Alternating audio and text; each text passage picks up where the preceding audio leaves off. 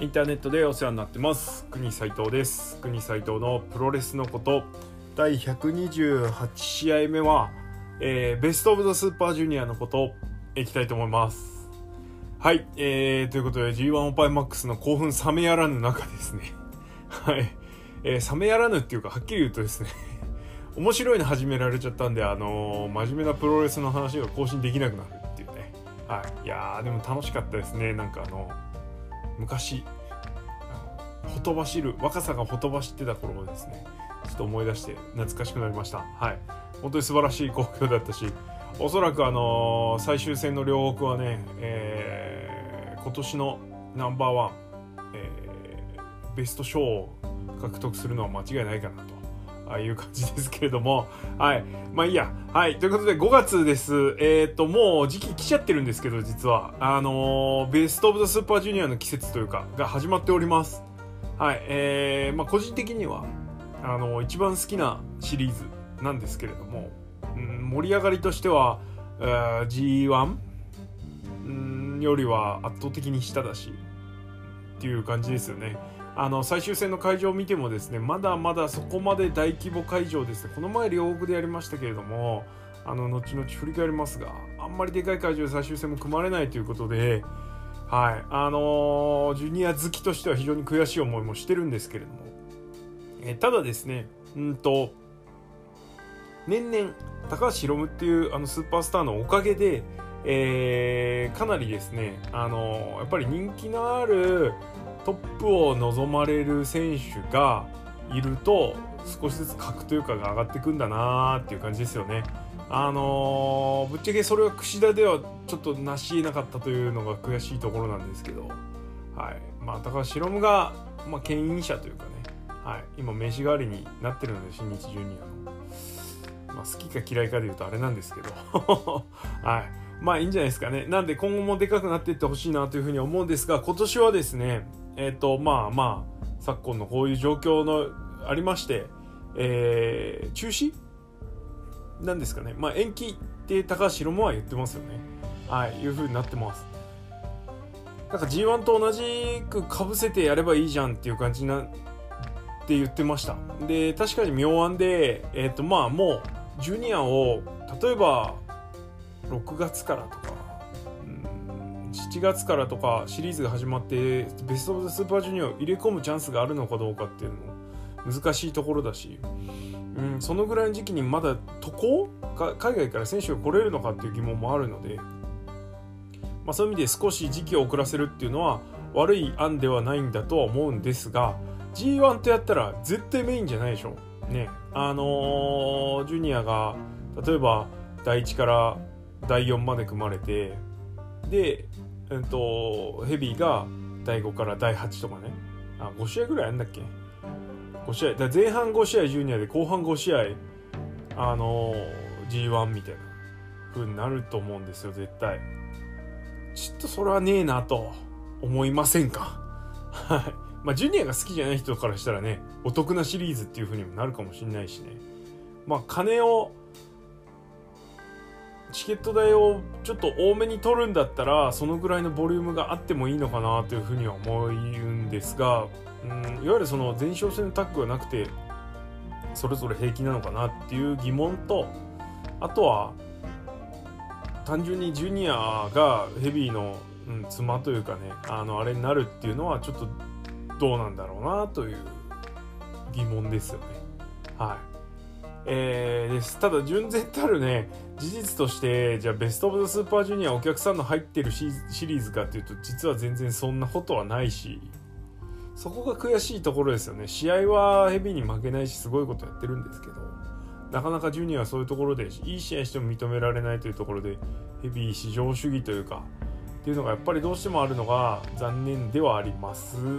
なんで G1 とはやっぱ一緒にやってほしくないなと思いますがはい。っていう感じです。はい。えで今日はですねそんなベスト・オブ・ザ・スーパージュニアえっとまあ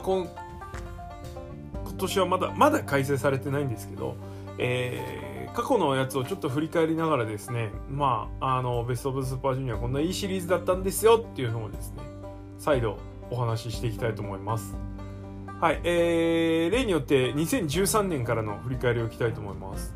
えー振り返る内容としては、エントリー選手、それからファイナル、決勝戦ですね。で、えっ、と、思い出深い試合っていうのをちょっと混ぜていきたいと思います。はい、えーじゃあ早速いきましょう。2013年ですね。はい。えー参加選手は A ブロック、えーライガー、アレックス・シェリー、高橋宏夢、ヤングライオンの時の高橋宏夢ですね。えーティタン、えーバレッタ、リコシェ、ロッキー・ロメロ、ゲドウ、タイチ、プリンス・デビット。多いっすね。はい。えー B ブロック、えータイガーマスク、えー田口竜介、櫛田武士、デニ・オメガ、アレックス・コズロフ、ブライアン・ケンドリック、邪道、高道徳という感じです。えーっと、で、この年は、ファイナルが、えーデビットとシェリー、えー最後は後楽園でしたね。えーこの年はまだ準決勝システムがありました。はい。なんで、準決勝はどうだったんだっけ？ん？シェリー・タカとデビット・ケニーか。ですね。で、決勝がデビットとシェリーと。もうデビットが反則三昧で、あのー、非難55のベスト・オブ・スーパージュニアだったと、えーいう記憶があります。まあ、個人的には、えーベスト・オブ・ザ・スーパージュニアっていうのはジュニアが唯一、えーヘビーよりすげえんだぞっていうのを、えーより多くの人に知らしめられる空間だったんですけれどもそこを完全にバレットクラブの、あのーなんつプレゼンテーションに使ったというか、はい、なんで決勝も別にそんなボリュームのある試合じゃなかったんですよね。まあ、ちょっとカードが田口の、あのー怪我もあってちょっと変わった可能性もあるんでねそれもちょっと関係してんのかなとは思いますけど。はい。です。えっ、とこの年は多分1回も見に行ってないですね。でまあその中であの思い出深い試合というかパッと思い浮かぶ場面はやっぱりあの開幕戦かなの、えーリコシェ対バレッタでリコシェがダブルローテーションムーンサルトをやったところですね。2回転のムーンサルト。はい。いやーすごいっすねあれはね。もう怖くてできないっつってましたけど。なんかその友達？仲のいいレスラーがあれ失敗しちゃったんですよね。怪我しちゃったかなんかでもうやんないって言ってましたからね。はい。えー、まあもう二度と見ることはできないのかなと思いつつ。はい。いやーそういうシーンがありましたと、まあ、とはねとにかくバレットクラブが暴れまくってたっていう感じなのででこの時はもうデビちゃんもほぼ飛ばないですからヒールになってね。あのそういう意味でうーんあんまりこう強く試合として印象に残ってる試合がないっていうのが正直なとこですね。はい。です。次2014年、えーこの年は1回だけで優勝決定戦ですね。最終戦観戦に行っております。うんと出場選手 A ブロックライガー櫛田武士、えーマスカラドラダリコシェアレックス・コズロフ、えー高道のくマット・ジャクソン。B ブロックが、えータイガーマスク、えー田口竜介アレックス・シェリーエル・デスペラードケニー・オメガロッキー・ロメロ、えータイチニック・ジャクソン。って感じです。ヤングバックス解体して参加させてるんですね。はい。えー、っとまあ今思うとヤングバックスとケニー・オメガが、うん、それぞれ立場の違う状態で、えーリーグにエントリーしてるっていうのはちょっとなかなか興味深いですね。これケニー・オメガニック・ジャクソンやってるんですよねそしたらね。どういう試合だったんだちょっと思い出せないですけど。はい、えーファイナルはリコシェと櫛田、えーです。代々木でしたね。はい、えー代々木第2です。でえっ、とフィニッシュがベナドリラーだったんですよね。えー要はなんだファイアーマンズキャリーの状態で抱え上げてで相手を足の方に投げて着地させて、えーハイキックをするっていう。まああんまひねりない感じですよね。俺あんまこれ好きじゃねえなっていう感じなんですけどこれで終わりました。はい。えー、っと印象深い試合はうーんとあこれですね。6月3日の後楽園ですね。これ多分ワールドにないんですけどケニー・オメガとエル・デスペラード、えー結構ちょいちょいなんか話してると思うんですけどあのデスペラード、えーこの年の1月に帰ってきて、まあ、そんなに特に強いインパクト残せずにですねこのベスト・オブ・ザ・スーパージュニアに入ってました。えーっとなんだろう。えー、一応ベビーフェイス本体のマスクマンでなんかそのキャラ的にちょっと見てる側もつかめないイブシと組んで GP タッグジュニアタッグとか挑戦したりしてましたけどね。はい。でえっ、ー、とちょっとどうなんていうところだったんですけどこのケニー・オメガ戦で、えー、ちょっと一ブレイクはしたかなと、え、短い決して長い試合時間じゃなかったんですけれどもあのすごくいい試合を見せました。まあ今思うとねケニー・オメガあってのだったのかなってちょっと思ったりもしますけど何分振り返ることができない試合なのでちょっとねあのこれもぜひワールドでやってほしいですね。はい。次2015年えこの年は3回ぐらい行ってるのかな。多分レッドラ見に行ってます。はい。えー、A ブロック、えー、重心サンダーライガー田口竜介小松洋平ヤングライオンです、えー、バレッタゲドをバルバロカベルナリオ、えー、チェイズ・オーエンス、えー、カイロ・ライリー。で、えー、タイガーマスク櫛田アレックス・シェリーマスカラ・ドラダ、えー、デビッド・フィンレイ、えー、ロッキー・ロメロボビー・フィッシュニック・ジャクソン。えっ、ー、とマットが出場しないヤングバックスでは。それからレッドラゴンカイロ・ライリーとロビ、えー、ボビー・フィッシュですね、えー、この前の年の西武ドームで来日はしてました。はい、えー、なんで初来日初来日というかあのではないんですけれども、はい、シングルの実力を見れるのはここからという感じですかね。でえっ、とそれ以外だとうんと串田とアレックス・シェリーが同じブロックに入ってました。そしてカードとしては最終戦最終公式戦で組まれてたのでここ一つでかい試合になるんだろうなという予定だったんですけどはい、シェリーが開幕のあれ、えーと、フィンレイ戦で怪我をしてしまって、えー、でその後ちょっと試合したのかな？試合してないのかな？ちょっと覚えてないですけど、はい。あのー、その後欠場になってしまって残念ながら、あのー、その試合が実現せずということで珍しくですね最終公式戦を待たずして櫛田が優勝決定戦進出を決めました。はい。えー、っとそんなこんなでファイナルは櫛田とカイロ・オライリー伝説の試合の一つですね。はいえー、ジュニアのベスト・オブ・ザ・スーパージュニアの歴史を語る上でもこの一戦っていうのはすごく重要な一戦なんじゃないでしょうか。はいえー、内外、ね、国内外ですね高く評価されてる試合です。えー、メモリアルマッチ的なのはうんとそうですねあこれもしきりに俺言ってますけどえっ、と2015年5月30日後楽園の櫛田対、えー、ボビー・フィッシュ戦。これはほんとすげえいい試合ですね。めっちゃ好きです俺。この試合は超何回も見直してる。うん。あのおすすめの試合ですのでぜひ見てください。あのほんとあのあれでなんだっけ。あれ。えー、なだれ式のファルコンアロー。フィッシュアローですね。であの櫛田が死んだと思いました。はい。えー、です。まあ、そうですね。とにかく、櫛田レック・シュリーがここで実現するはずだったけど、流れてしまって、そして、うん、その後、実現せずっていうところなので、まあ、この一戦っていうのはすごく、いつか実現してほしい試合ではありますよね。はい。えー、です。あの、好きなベストオブザスーパージュニアの一つですね。はい。次、2016年。この年は、なんででしょう？1回しか行ってないんですね。多分ね、ワールドがもう、ゴリゴリになってきたので、もう別にワールドでいいやっていうのと、そうそう。あの、2014年から16年にかけて、感染回数がですね、えー、意外と少ないんですね。で、これなんでかっていうと、あの、金プロやってたからです。金プロ34ヶ月に1回ですね満単位のですね金が超がっつり動いてたんで、はい、そのせいです完全に。えー、なんで大好きなシリーズしかもオスプレイ初来日のシリーズ初来日というか来日して一発目のベスト・オブ・ザ・スーパージュニアだったんでもっと言ってるでしょって感じなんですけどね。全然言ってないですね。何をやってたんでしょう。はい、えー、ということでブロック。A ブロック、えー、櫛田、田口、カイル・オライリー、マット・サイダル、えー、ロッキー・ロメロ、ゲドー、ブシ、えー、デビッド・フィンですね。ごめんなさい。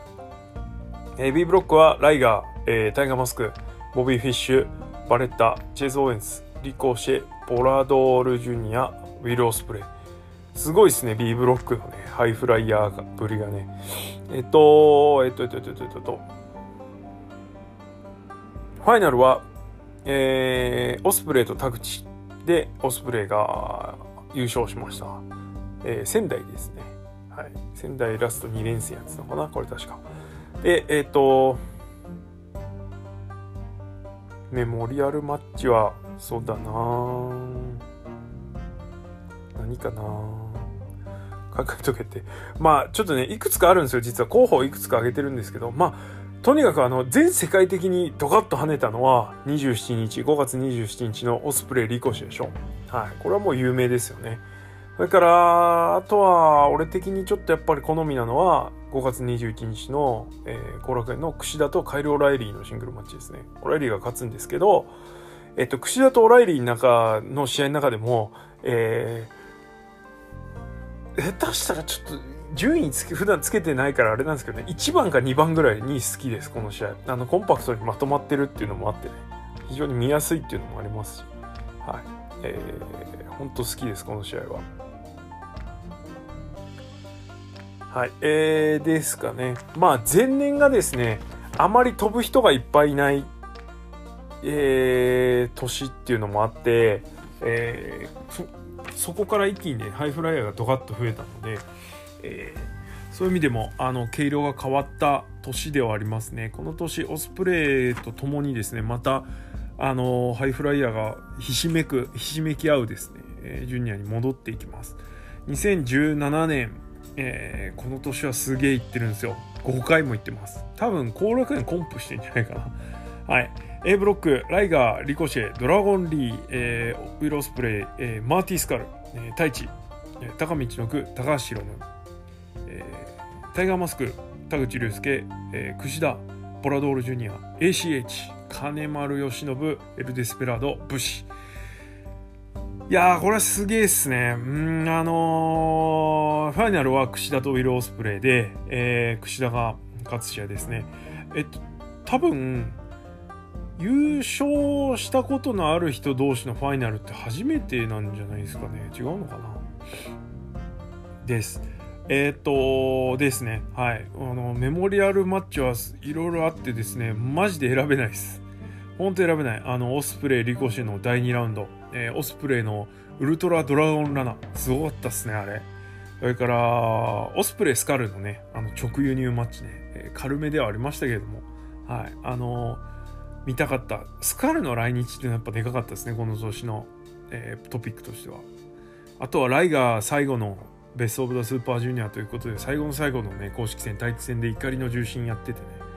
あすごかったとか、まあ、あと個人的にはあの櫛田金丸筑波で見たですね。櫛田金丸がすごく良かったですね。あの金丸の反則と太一の乱入とかもあったりしたんですけど太一の乱入をですねあの北村克也がですねあの食い止めて櫛田が勝つってすごい完全調布のいい試合でしたね。なんですけど1個選びましたよ。5月29日の後、えー、楽園、えー、櫛田 VS 田口竜介。これでしょう。ね。やっぱこれはすごいっすよ、うん、あのー、なんだろう。えー、立ってよし寝てよし。で飛ぼうと思えば飛べますみたいな感じの試合でしたね。はい。あのー、意外と櫛田は思い入れが強い試合で地上戦を展開するのでえー、その辺櫛田マニア的にもあのお好みの試合っていう感じですかね。はい、えー、です。次。2018年。あいやこの年が一番マックスですね。何の予感かですね。櫛田見とかねばっていう切迫感。ねえ何なとちょっとあんま覚えてないですけどね。はい。えー、多分そんな感じしてたから言ってたのかな。はい、えー、です。A ブロック、えー、タイガーマスク。ACH フリップゴードン、えー、ウィロースプレイ。ヨウ、えー、石森泰治、えー、金丸由伸武士、えー、B ブロック。櫛田田口、え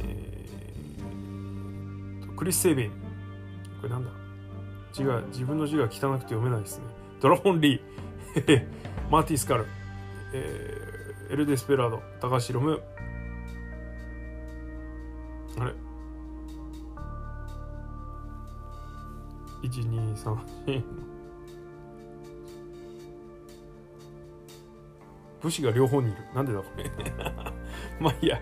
はい、えー、ファイナルは高橋宏夢と石森大治後楽園ホールでの無念の開催ということだったんですがヒロムがまあ、あのそのことを含めてジュニアを盛り上げる発言をしてですね、えー、以降につながっていくという感じになってます。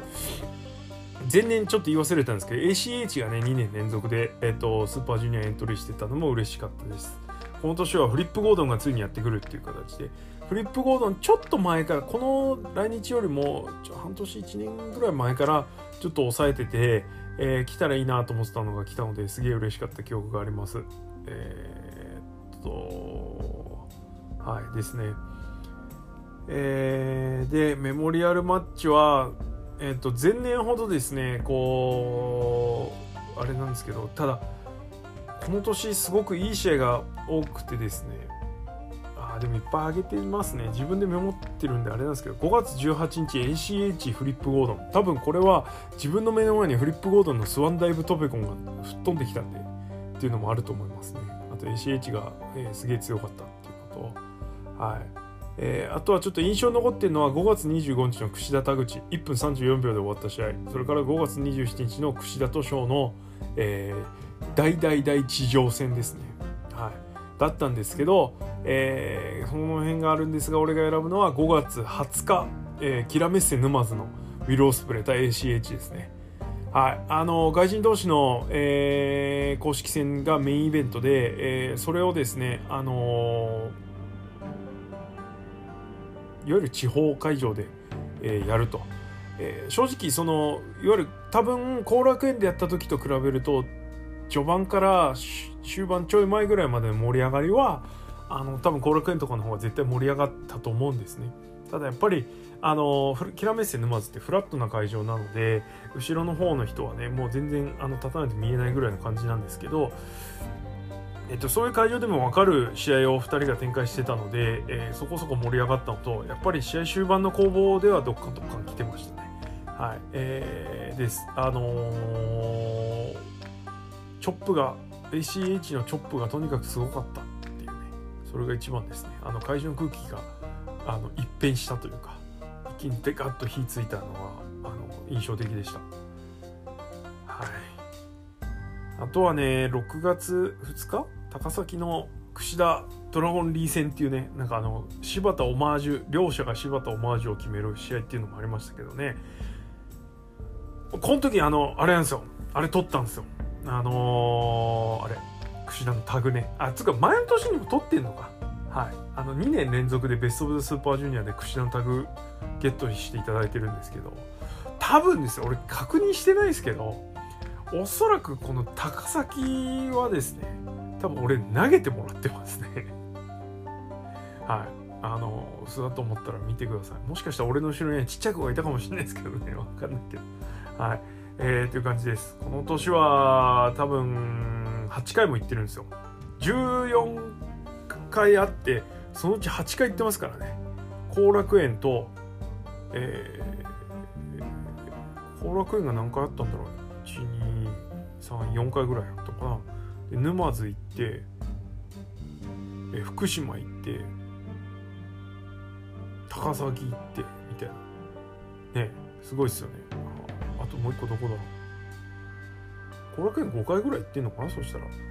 地方多分そんぐらいなんで。はいっていう感じです。すごいでしょ？はいえー、です。まあマックスここって感じもありますけどね。うん。ああとはそうだ。櫛田とあの高橋宏夢のロックアップっていうのもありましたね。なんかあの引き継ぎマッチみたいなのありましたね。はい。語ると尽きないですね。最後直近です。2019年、えー、は俺は4回行ってます。えー、A ブロックタイガーマスク、えー、ショードラゴンリー、えー、ティタンマーティスカル、えー、ジョナサン・グレーシャン、えー、下森大治金丸義信高道の区高木慎吾はい、で田口竜介ウィロースプレイロッキーロメロ。ヨウバンディード。成田蓮、えー、エル・ファンタズマロビー・イーグルス同期武士まあ、新時代の扉が開いた感もあるし、えー、特に外に向けて開いてる感もすごく感じますよね。はい。えー、ファイナルは、えー、かの有名なウィル・オスプレイ VS 高木慎吾、両国技館ですね。はい。本当にすごい試合でした。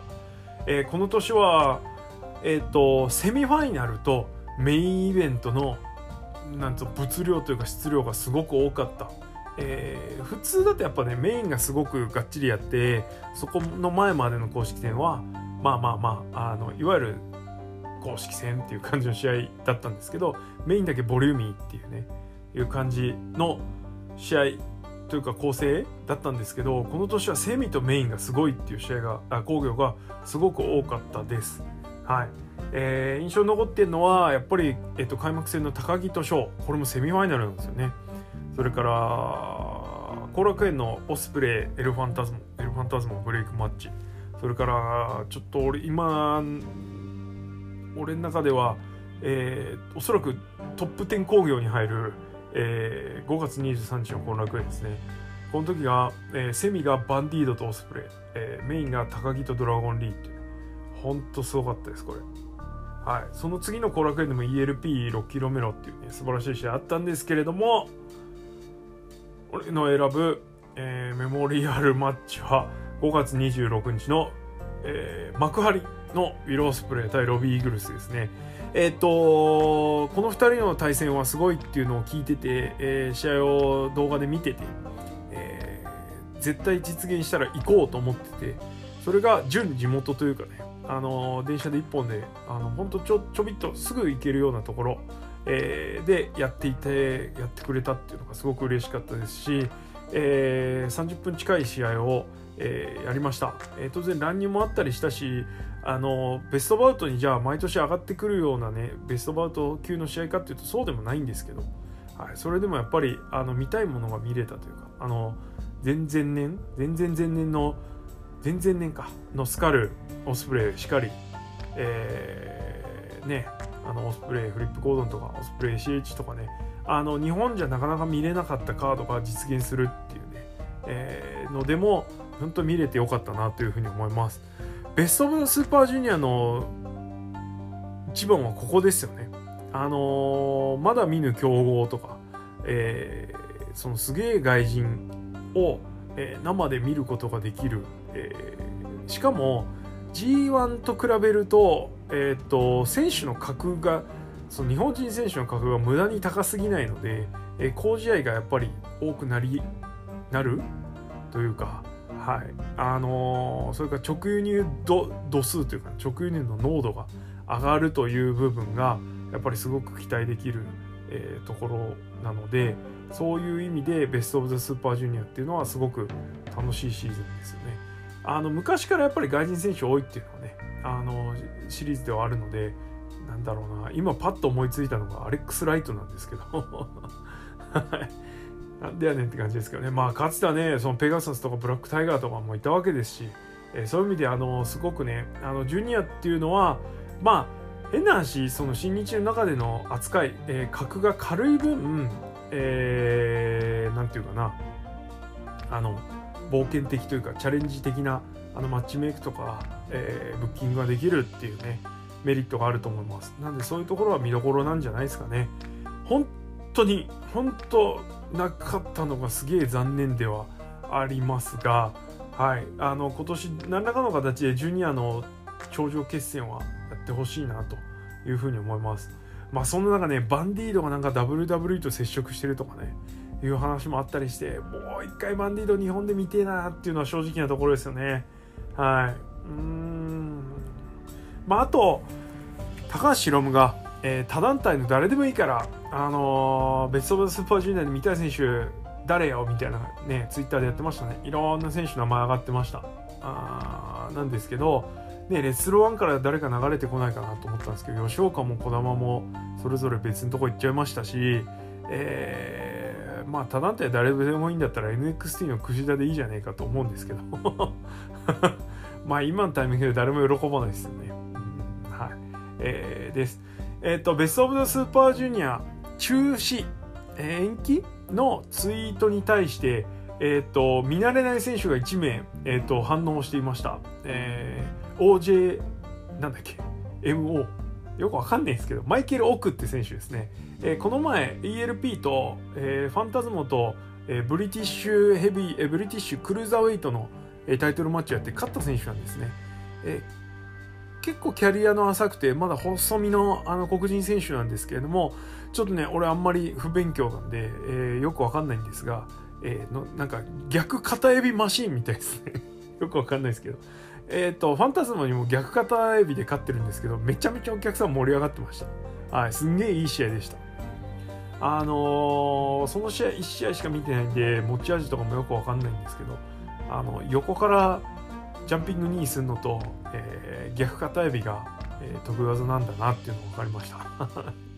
はい。なのでおそらくこの選手は、えー、来る予定だったんだろうなと、はい、思います。それ以外でね主要選手ちょっと見てたんですけどちょっといなかったですねグレシャムとかも反応しなかったんですよねうん反応したらごめんなさいなんですけどなんで、はい、あのー、ジュニアのシングルシリーズ、あの、誰と誰の試合が見たいっていうより、ジュニア染めのシリーズが俺は見たいっす、やっぱり。あのタッグじゃなくてシングルのね。はい。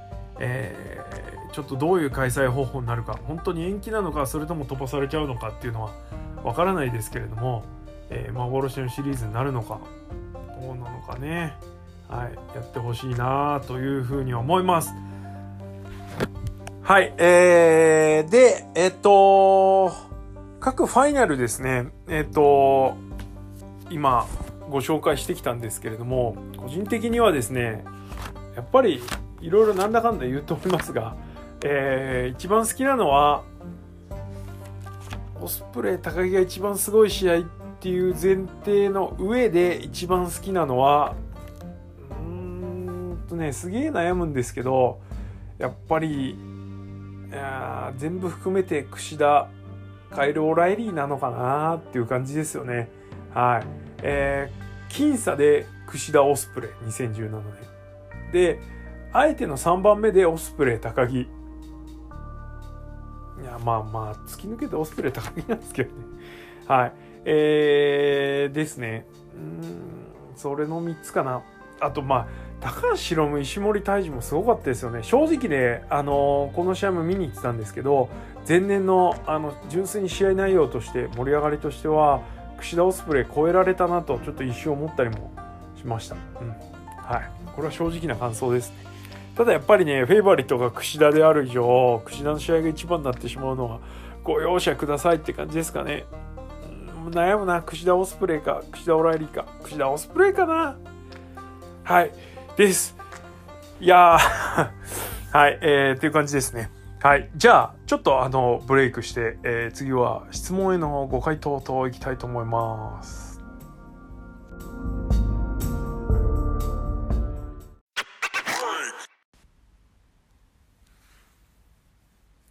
はい、えー、ということで戻ってまいりました。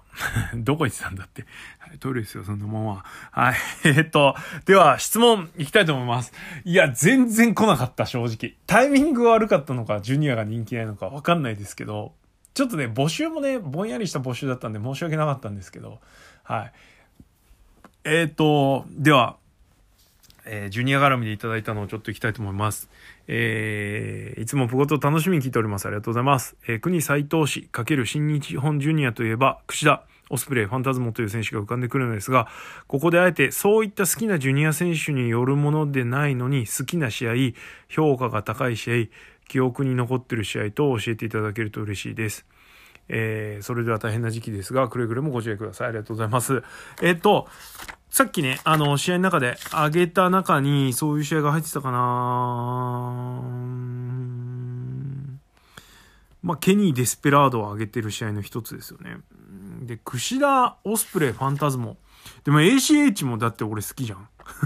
ACH の試合入れちゃったらっていう感じのがあるのと。あ、あとね、ちょっとね、あの、そうだな。え、ー、と、こういうのでなんかあるかなと思って思いつく試合としては、えっ、ー、と、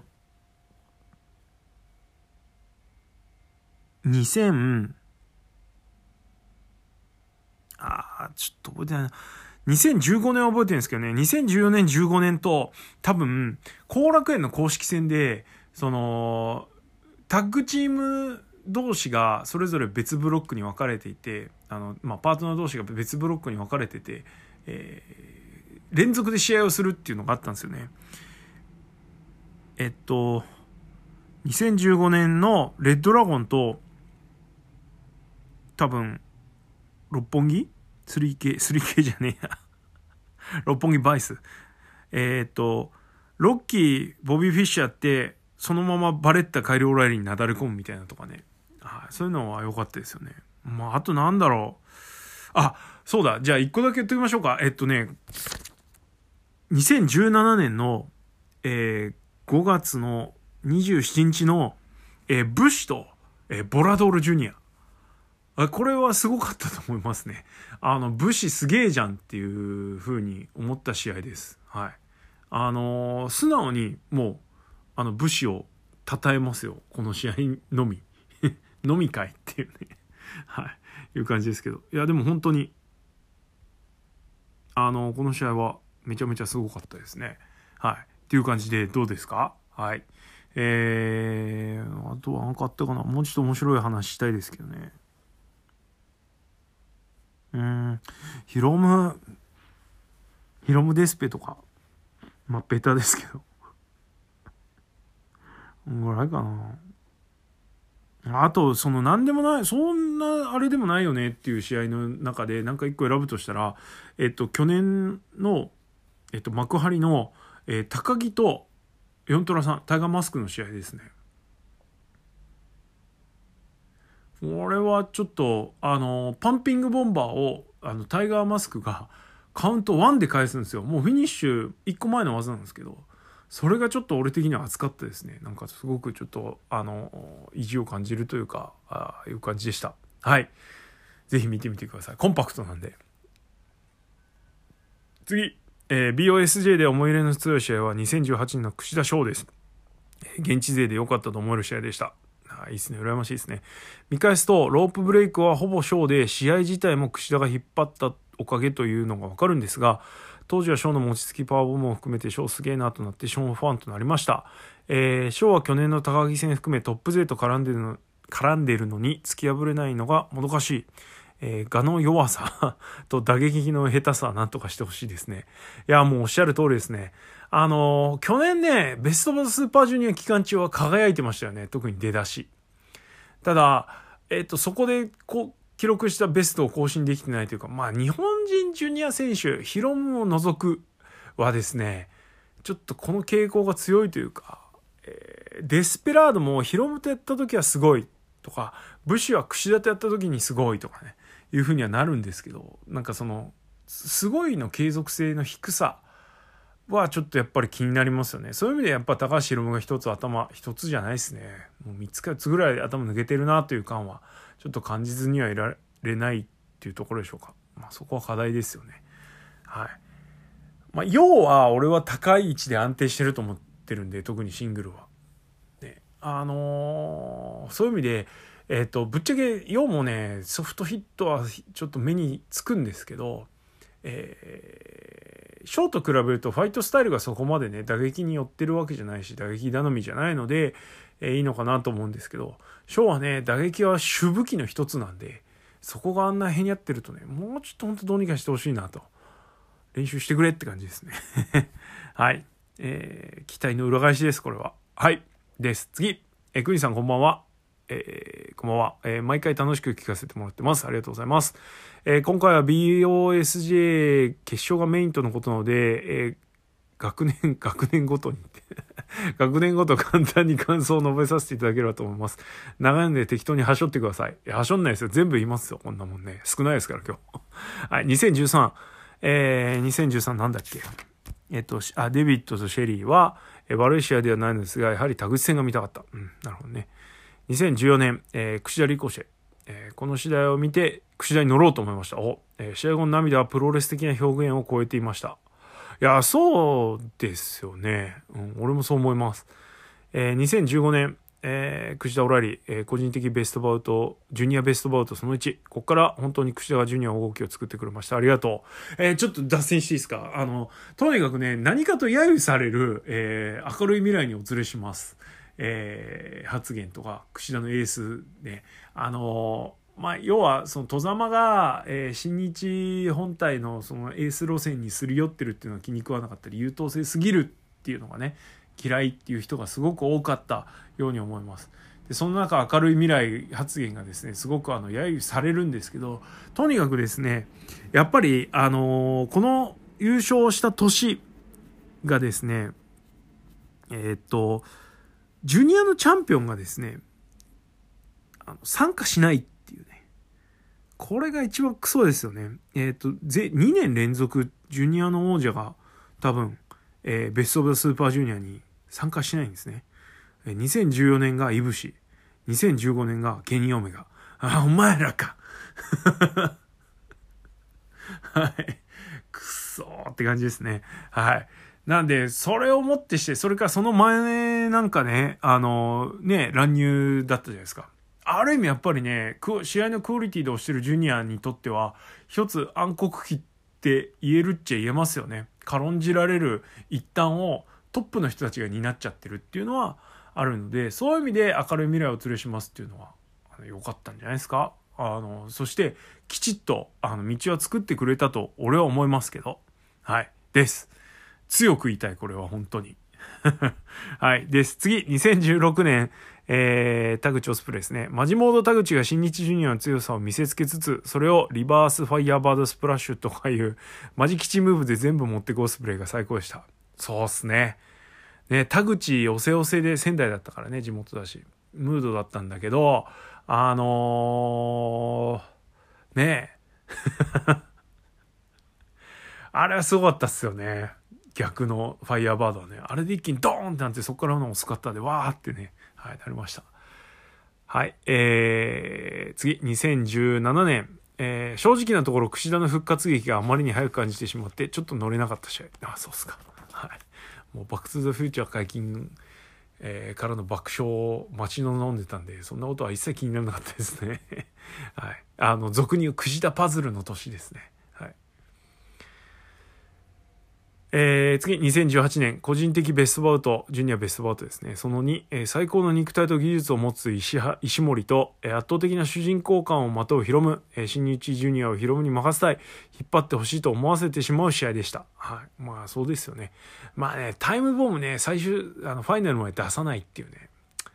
あの、ある意味2013年のあの内藤の G1 優勝とか、えー、2010、あ同じく3年のデビットの大暴れの全勝優勝とかね。まああれ以上になんかくっせえあれですけど 俺からしたら。でもまあまあまあまあいい描き方してますよね本当ね。ああこういう場を設けてもらえるんだなって感じですよね。タイムボムで最後まで出さないんだよ。ねすごいですよね。はい。次、2019年、個人的ベストバウトその3。この試合、各工業を現地で見れたのはプォーターとして一生残りです。平日とはいえ行かなかったやつ、ノットどうしても行けなかった皆様は、バカだなと言いたくなってしまうほどの最高の工業で燃え尽きてしまい、その後半年プロレスを見られ見られませんでした。まあね、ね、そのぐらいすげえ試合ではありましたよね。はい。えー、以上長く長、なりすぎて申し訳ありません。今年のベストオブスーパージュニアが中止となり残念ですが、せっかくなのでヒーロームツイートにリップして脳内妄想をしていきたいと思います。そうですね。はい。ありがとうございます。次、こんにちは。こんにちは。えー、今年開催されるかわかりませんが、国さん的に見てみたい選手はいますか？外国人選手、国内団体選手、それぞれ挙げてもらえると嬉しいです。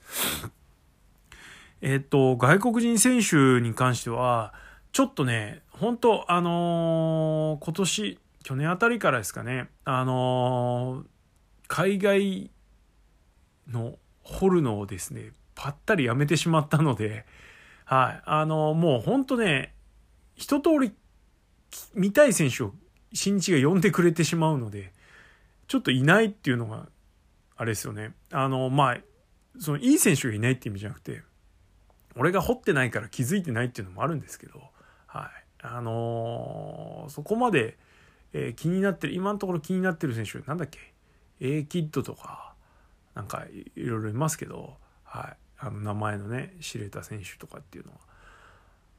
まあその中でもそのさっき触れたそのマイケル・オク、えー、っていう選手はあのちょっと気になりましたね。本当。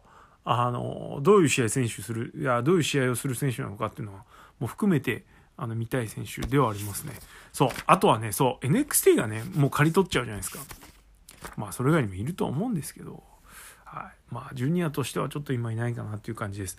えー、国内団体、国内団体っていうと多分他団体のことだと思うんですけど、えー、吉岡と児玉どっちかは来ねえかなとは思ってました。どっちも来なかったですけど。うん、そこはちょっと残念ですね。はい。えー、って感じです。はい、えー、次、え、っと、メッセージの方でいただきました。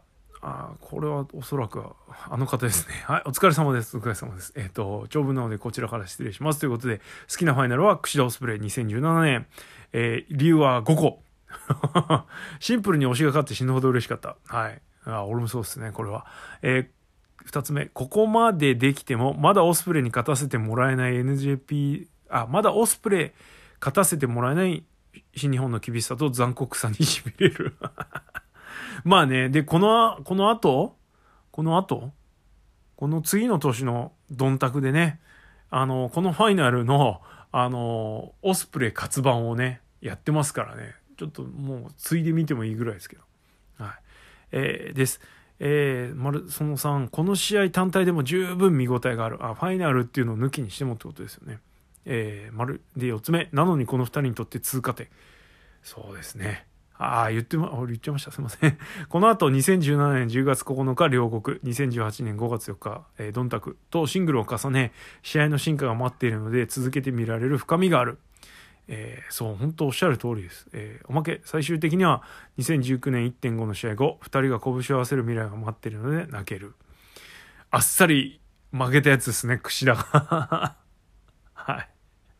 そうですね。はい。なお、万人に進めるベースオブザスーパージュニアのファイナルマッチなら、2019年オスプレイ高木です。そうですね。はい。全くもって同意です。ファイナルマッチに限らず好きな試合を挙げるなら、2016年5月21日メインイベントの櫛田カイロロレディです。好きな理由は7つ。えー、櫛のベルト姿。えー、チャンピオンが参加するベースオブザスーパージュニアが3年ぶり。明るい未来の始まり感。そうですね。俺の言った通りですよ。ほら。ね、見てる人は見てますよ、こうやって。とにかく手が合う相手との試合で屈指楽しそう。ああ、なるほど、えー、テクニカルな部分もたまらないし、場外で関節壊し合うえぐい展開もたまらない。で、えー、最後は関節ミランさんに地味とか言われちゃってるけど、その上で自分を貫いてる二人に痺れる。ほんとそうですね。オライリーメインだったんですよね。締め。なんていかなかったんですかね、俺。ほんと悔しいな。はい。えー、ベストオブザスーパージュニアと聞いては黙ってられなくて長文失礼しました。遅くなりましたが、プゴと130回も見えてきましたね。おめでとうございます。ありがとうございます。すっかり老舗ポッドキャストですね。えー、すごいペースと尽きない情熱に感服しております。えー、私の串へ枚数がもうすぐ抜かれそうで焦っております。はい。やっぱそうでしたね。はい。第94回とバレクラ連続回聞き応え素晴らしかったです。これからも更新頑張ってください。ありがとうございます。はい。えー、こう、熱のこもったご意見とかっていうのはね、あの、読んでるこっちも本当楽しいですね。はい。えー、です。見たか、これがチーム串田だっていう感じの、あの、濃さですけど、はい。結構共通認識はありますよね。やっぱ串田好きの人としては。はい。こんな感じです。嫌いな人ごめんなさいって感じですけど。知るか、そんなもん。はい、えー、です。あと、もう一件ですね、あの、ベストオブスーパージュニアとは別でいただいてました。のテレビマッチが何回か行われましたが、国さん的にどうでしたか？すいません、本当に。やってないんですよね。あと、なぜ新日はしないんですかね？